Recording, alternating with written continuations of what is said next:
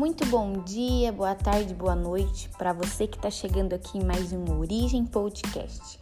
Aqui quem fala com vocês é Amanda e no episódio de hoje nós falaremos sobre Oséias com o tema Os ídolos do meu coração.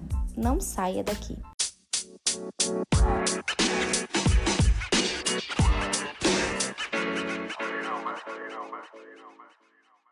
Bom, a vida e o livro de Oséias é um reflexo perfeito do seu ministério profético. Ela abrange ali um período muito crítico onde o Reino do Norte estava passando por um declínio na sua religião. A pregação era centrada na quebra da aliança do povo de Israel com Deus. O que estava acontecendo? O povo estava misturando a adoração a Deus com a idolatria da vizinhança, que não conhecia quem realmente era o Senhor, ou seja, o Deus de Israel. Só para que vocês possam ter um pouquinho de compreensão, o livro nos fala sobre o profeta Oséias e fala a respeito dele ter pegado uma mulher, uma prostituta, ter casado com ela e no livro fala sobre Deus ter dado essa ordem para ele. Então ele vai, pega a prostituta, casa-se com ela, para que o povo pudesse entender o que eles estavam fazendo com Deus. E a ordem ainda era mais pesada ainda. A ordem era que ele tivesse filhos com ela. Oséias, ele foi um profeta do Senhor que se submeteu a essa situação para que os olhos daquele povo pudessem ser abertos para as atrocidades que eles estavam fazendo, oferecendo sacrifícios a outros deuses e se esquecendo do verdadeiro Deus Santo. Com esse casamento, Deus desejava que o povo conseguisse entender suas palavras. A infidelidade ali daquele povo era tamanha que cegava qualquer entendimento. Não foi fácil. Imagina casar com uma prostituta e ter vários filhos com ela. E é interessante que cada nome dos filhos vinha com o peso de fatos que aconteceriam com Israel por ter abandonado a adoração a Deus e a fé somente a um Deus. É, o Senhor desejava que aquele povo tivesse um arrependimento genuíno, para que não fosse necessário os expor publicamente com as vergonhas nas praças. Isso está relatado no livro. E é interessante que nesse tempo as prostitutas eram expostas nua em público, e isso era uma forma de penalizá-las por suas práticas. E Deus estava a fazer isso com a nação de Israel. A religião ali dos israelitas tornou-se misturada. Ora eles adoravam a Deus, ora eles adoravam Baal e outros milhares de deuses que existiam na época. Eles começaram a negligenciar a fé em um único Deus e tornaram-se tolerantes ao sincretismo. Bom, depois desse resumão do livro, eu queria falar especificamente sobre um texto que fala sobre idolatria, que está lá em Oséias, no capítulo 4. Fala assim: Uma vez que vocês rejeitaram o conhecimento, eu também os rejeito como meus sacerdotes, uma vez que vocês ignoraram a lei do seu Deus. Eu também ignorarei seus filhos. Quanto mais aumentaram os sacerdotes, mais eles pecaram contra mim. Trocaram a glória deles por algo vergonhoso. Eles se alimentam dos pecados do meu povo e têm prazer em sua iniquidade. Portanto, castigarei tanto o povo quanto os sacerdotes por causa dos seus caminhos e lhes retribuirei seus atos. Eles pedem conselhos a um ídolo de madeira e de um pedaço de pau recebem resposta. Um espírito de prostituição os leva a desviar-se. Eles são infiéis ao seu Deus. Olha só, nós vemos que aos poucos outros ídolos foram tomando o coração dos israelitas.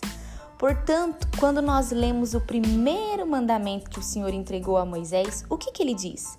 Não terás outros deuses além de mim. Isso está lá em Êxodo, no capítulo 20. Ou seja, eles sabiam que nada além do Senhor poderia ter os seus corações. Entretanto, em algum momento eles se esqueceram disso. Paulo nos adverte para que fujamos da idolatria. Ele fala assim: Por isso, meus amados irmãos, fujam da idolatria. Isso está lá em 1 Coríntios, no capítulo 10, versículo 14. Oliver Cromwell disse: a idolatria é tudo aquilo que esfria seu desejo por Cristo. Portanto, minha pergunta para nós nesse episódio é: será que existem ídolos em nossos corações? Coisas, pessoas, objetos que têm tomado nosso desejo e devoção por Cristo? Sejam eles dinheiro, filhos, bens materiais, maridos, esposas, amigos, fama, orgulho, imoralidade sexual. Tudo isso se torna um rival de Jesus quando deixamos que entre em nossos corações. Paulo fala lá em Colossenses, no capítulo 3, do versículo 1 ao 5. Portanto, já que vocês ressuscitaram com Cristo, procurem as coisas que são do alto, onde Cristo está sentado à direita de Deus.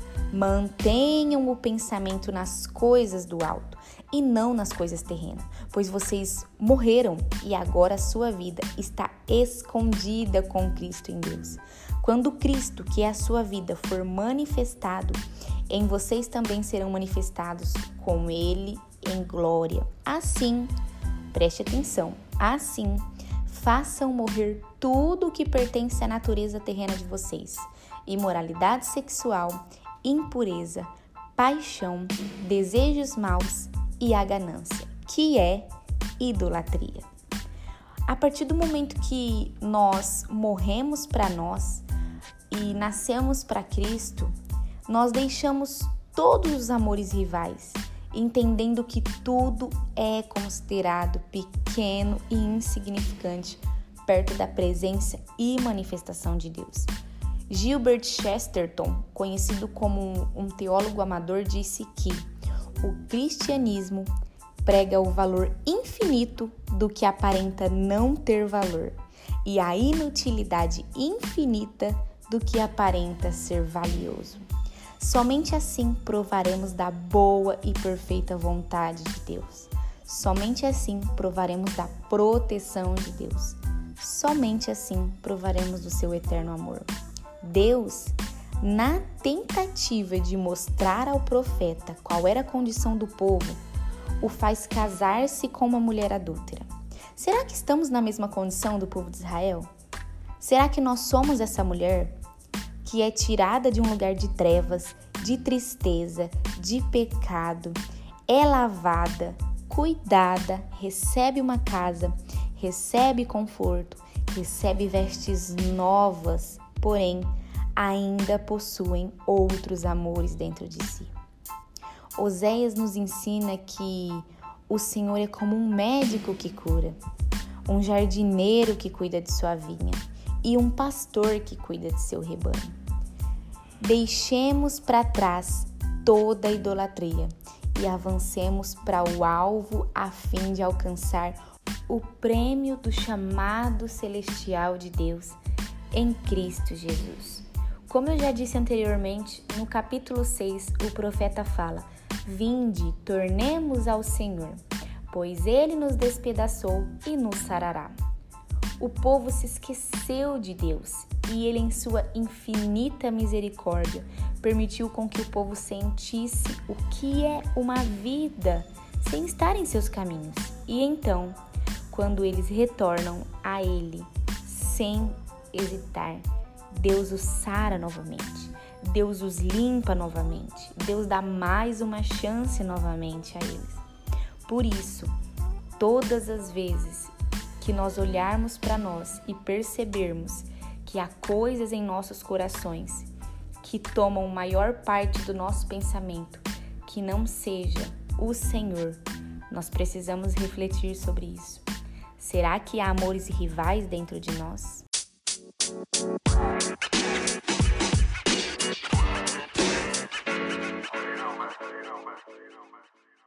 Bom, pessoal, por hoje é só. Nós vamos ficando por aqui. Espero que vocês tenham gostado do tema dessa semana e não deixem de compartilhar com seus amigos e familiares. Até o próximo Origem Podcast. Tchau, tchau.